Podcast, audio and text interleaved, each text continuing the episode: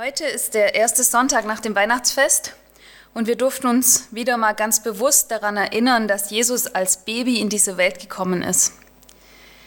Er hat sich damit ganz klein gemacht und seine göttliche Macht ganz zurückgenommen. Als hilfloses Kind kam er in die Welt, abhängig von seinen Eltern.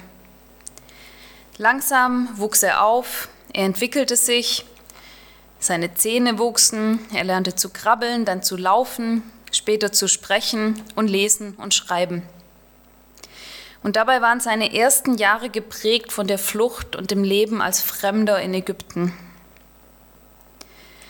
Von Jesu Kindheit und von seiner Jugendzeit wissen wir so gut wie nichts. Wahrscheinlich war sie denkbar unauffällig. Ein Ereignis, als Jesus zwölf Jahre alt war, ist uns übermittelt da setzt er sich von seinen Eltern ab, um mit den Schriftgelehrten im Tempel theologische Gespräche zu führen. Und wir erfahren da in Lukas 2, 47, dass alle, die ihm zuhörten, sich verwunderten über seinen Verstand und seine Antworten. Aber sonst erfahren wir eigentlich nichts weiter über die Zeit, bis Jesus dann circa 30 Jahre alt ist. Was ist aber in der Zwischenzeit eigentlich mit der Botschaft passiert, die den Hirten verkündet wurde? Der Engel sagte ihnen doch, freut euch, heute ist der Heiland geboren, welcher ist Christus, der Herr in der Stadt Davids. Der Christus, also der Messias. Zur Zeit Jesu wurde von vielen Schriftgelehrten der Messias erwartet und sie hatten sich genau damit beschäftigt, was in den alten Schriften über ihn steht. Und den Hirten wurde doch jetzt gesagt, dass dieses kleine Baby im Stall genau dieser Messias ist, der Christus. Aber diese Botschaft kam offensichtlich bei den Schriftgelehrten in Jerusalem nicht an. Wie auch? Hätten sie, die studierten Theologen, sich wohl was von den einfachen Hirten sagen lassen? Wahrscheinlich nicht. Und wie hätten auch die Hirten erklären können, welches Baby da jetzt genau gemeint war? Sie haben Maria und Josef ja nicht bei sich zu Hause besucht, sondern eben in irgendeinem Stall weit weg von ihrem eigentlichen Zuhause. Und dann war da ja noch die Sache mit der Flucht nach Ägypten. Die junge Familie ist ja gar nicht direkt zurückgekehrt. Sie sind erstmal für mindestens drei Jahre untergetaucht. Und so ist wohl diese Weihnachtsbotschaft, euch ist heute der Heiland geboren, welcher ist Christus, bei den Hirten hängen geblieben und sie haben es sicherlich weitererzählt, aber in ihren Kreisen. Und so wusste dann auch circa 30 Jahre später keiner von den Schriftgelehrten, dass der Messias schon längst auf die Welt gekommen ist. Und 30 Jahre nach Jesu Geburt tritt dann aber ein Mann auf und tritt in die Aufmerksamkeit der wartenden Theologen und dieser Mann erinnert sehr stark an die alten Propheten. Er trug einen Prophetenmantel aus Kamelhaar, er fastete dauerhaft, er lebte in der Wüste und er predigte vom Reich Gottes, das bald anbrechen soll. Und dann taufte er die Menschen, die seiner Botschaft folgten, auch noch und er lehnte sich an alte Reinigungsrituale an, die in der jüdischen Tradition üblich waren. Also reiht sich hier auch in diese Reihe der jüdischen Tradition ein. Es ist Johannes, der hier in Erscheinung tritt. Johannes, ein Verwandter von Jesus, der schon als Baby im Bauch seiner Mutter hüpfte, als diese die schwangere Maria sah. Das wissen die Schriftgelehrten nicht, die jetzt eine Delegation raus in die Wüste schicken, um in Erfahrung zu bringen, ob dieser Mann vielleicht der erwartete Messias sei. Und wie läuft diese Begegnung jetzt ab? Ich lese uns Johannes 1, die Verse 19 bis 29. Und dies ist das Zeugnis des Johannes, als die Juden zu ihm sandten aus Jerusalem, Priester und Leviten, dass sie ihn fragten, wer bist du? Und er bekannte und leugnete nicht, und er bekannte, ich bin nicht der Christus. Und sie fragten ihn, was dann? Bist du Elia? Er sprach, ich bin's nicht. Bist du der Prophet? Und er antwortete, Nein. Da sprachen sie zu ihm, Wer bist du dann, dass wir Antwort geben denen, die uns gesandt haben? Was sagst du von dir selbst? Er sprach, Ich bin die Stimme eines Predigers in der Wüste. Ebnet den Weg des Herrn, wie der Prophet Jesaja gesagt hat. Und sie waren abgesandt von den Pharisäern und sie fragten ihn und sprachen zu ihm, Warum taufst du denn, wenn du nicht der Christus bist, noch Elia, noch der Prophet? Johannes antwortete ihnen und sprach, Ich taufe mit Wasser, aber er ist mitten unter euch getreten, den ihr nicht kennt. Der wird nach mir kommen, und ich bin nicht wert, dass ich seine Schuhriemen löse. Dies geschah in Bethanien jenseits des Jordans, wo Johannes taufte.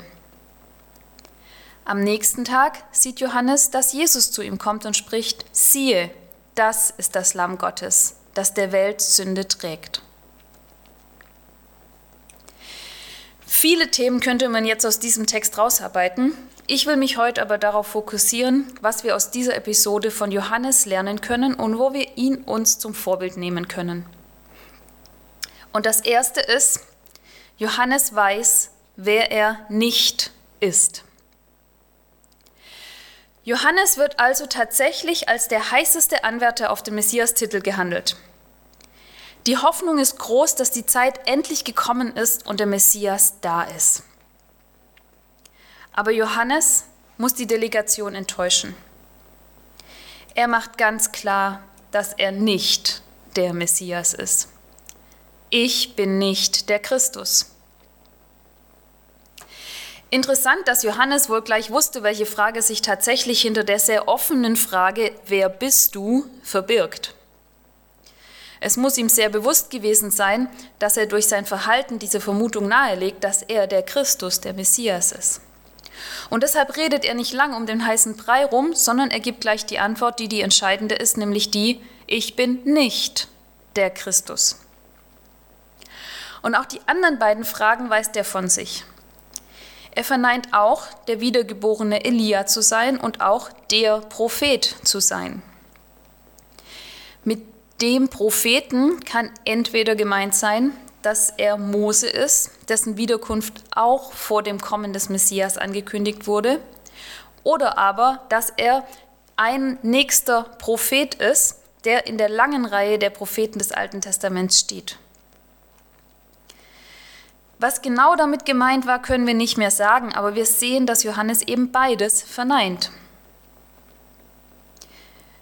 Johannes weiß genau, dass er nicht der Christus ist und er weiß auch, dass er oder er sagt auch, dass er nicht der wiedergeborene Elia ist und auch nicht der Prophet und zwar nicht so, wie ihn die Schriftgelehrten erwarten.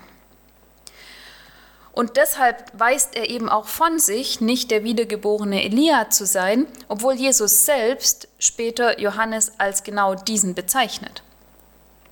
Aber Johannes möchte eben selbst nicht in den Mittelpunkt kommen. Er will nicht als Elia oder als der Prophet verehrt werden, weil er weiß, dass er nicht der ist, auf den die Menschen eigentlich warten.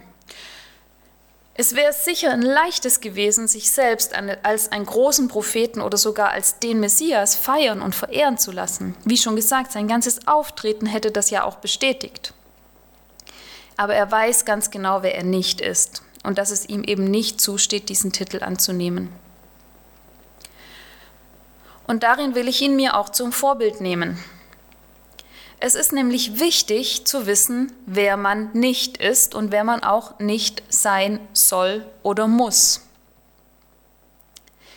Nein, ich bin nicht der, der alles in der Hand hat. Es können immer auch Dinge passieren, die ich nicht beeinflussen kann.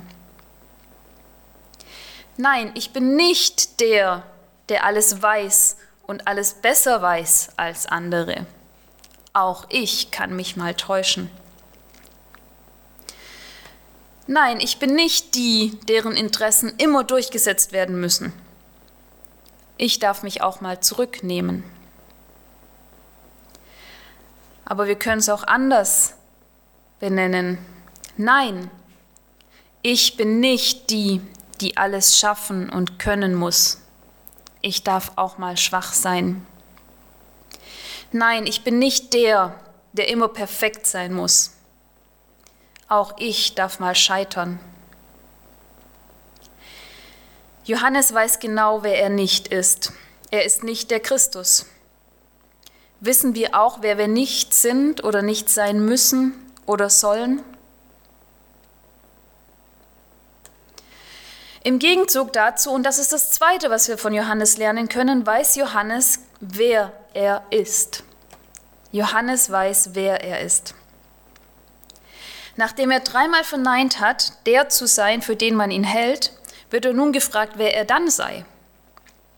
Und jetzt wird klar, dass er ganz genau weiß, wer er ist und was seine Aufgabe ist. Er antwortet, ich bin die Stimme eines Predigers in der Wüste, ebnet den Weg des Herrn. Johannes weiß genau, dass er derjenige ist, der in Vorbereitung für Jesus auftritt. Er ist der Prediger, der den Weg für Jesus ebnet, indem er den Menschen kurz vor Jesu Auftreten sagt, dass das Reich Gottes nahe ist und er ruft sie dazu auf, Buße zu tun. An anderer Stelle im Johannesevangelium heißt es in Johannes 1, 6 bis 8, es war ein Mensch von Gott gesandt, der hieß Johannes. Der kam zum Zeugnis, damit er von dem Licht zeuge, auf das alle durch ihn glaubten. Er war nicht das Licht, sondern er sollte zeugen von dem Licht. Und diese Aufgabe ist Johannes ganz bewusst. Er weiß ganz genau, wer er ist, nämlich der, der auf den Messias hinweist und die Menschen auf ihn vorbereiten soll. Weißt du auch, wer du bist und was deine Aufgabe im Reich Gottes ist? Wie würdest du deinen Charakter beschreiben?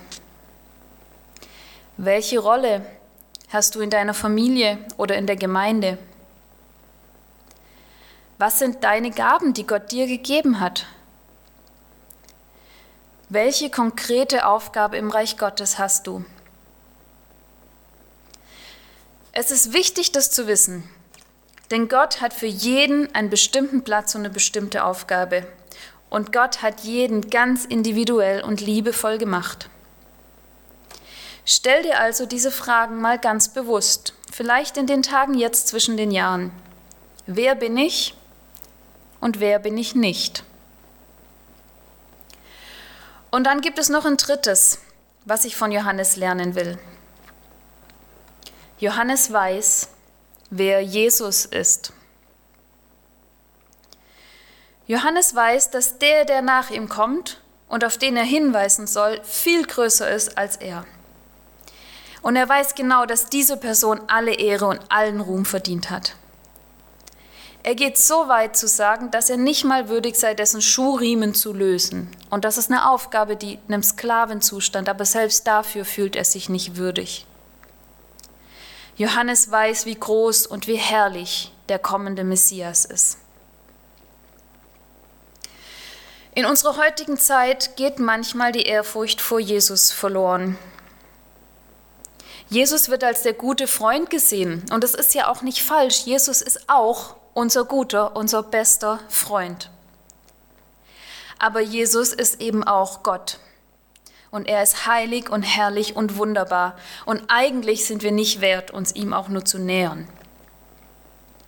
Und wie gut, dass Jesus das aufgehoben hat und dass er uns erlaubt, dass wir ihm ganz nahe sind. Denn eigentlich dürften wir es nicht anmaßen, zu ihm kommen zu wollen. Aber wir dürfen zu ihm kommen, weil er selbst es uns erlaubt und viel besser noch, weil er sich sogar auf uns freut. Und trotzdem ist es gut, wenn wir uns immer wieder bewusst machen, so wie Johannes sich dessen bewusst war, dass Jesus heilig ist und herrlich und wir nur durch seine Gnade bei ihm sein dürfen. Johannes weiß aber auch noch auf eine andere Weise, wer Jesus ist. Als Jesus nämlich auftaucht am Jordan, da erkennt er ihn sofort als den Messias. Sicherlich kannte er Jesus als Mensch schon länger, schließlich waren die beiden ja miteinander verwandt. Aber wann er oder vielleicht sogar auch Jesus selbst genau verstanden hat, wer er ist und die beiden auch voneinander verstanden haben, wer der andere ist, das wissen wir gar nicht. Aber klar ist, dass Johannes in dem Moment, als er Jesus dort am Jordan sieht, ihn ganz klar identifiziert. Es heißt hier, am nächsten Tag sieht Johannes, dass Jesus zu ihm kommt und er spricht, siehe, das ist Gottes Lamm, das der Welt Sünde trägt. Johannes weiß, wer Jesus ist und das sogar noch bevor Jesus ans Kreuz gegangen ist. Er erkennt Jesus als den, der die Sünde der Welt trägt.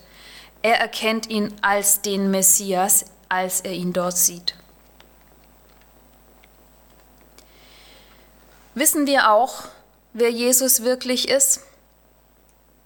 Wissen wir wirklich, wer Jesus auch für uns ist? Wie würdest du auf diese Frage antworten, wenn dich ein Arbeitskollege, ein Nachbar, ein Freund fragen würde, wer ist eigentlich Jesus? Wer ist Jesus? Und wer ist er für dich? Auch eine Frage, die ich dir gern mitgeben möchte. Von Johannes können wir also einiges lernen und uns herausfordern lassen. Erstens, Johannes weiß, wer er nicht ist. Weißt du auch, wer du nicht bist und nicht sein musst oder sollst? Zweitens, Johannes weiß, wer er ist. Weißt du auch, wer du bist und was deine Aufgabe im Reich Gottes ist? Und drittens, Johannes weiß, wer Jesus ist. Weißt du auch, wer Jesus ist und wer er für dich ist? Amen.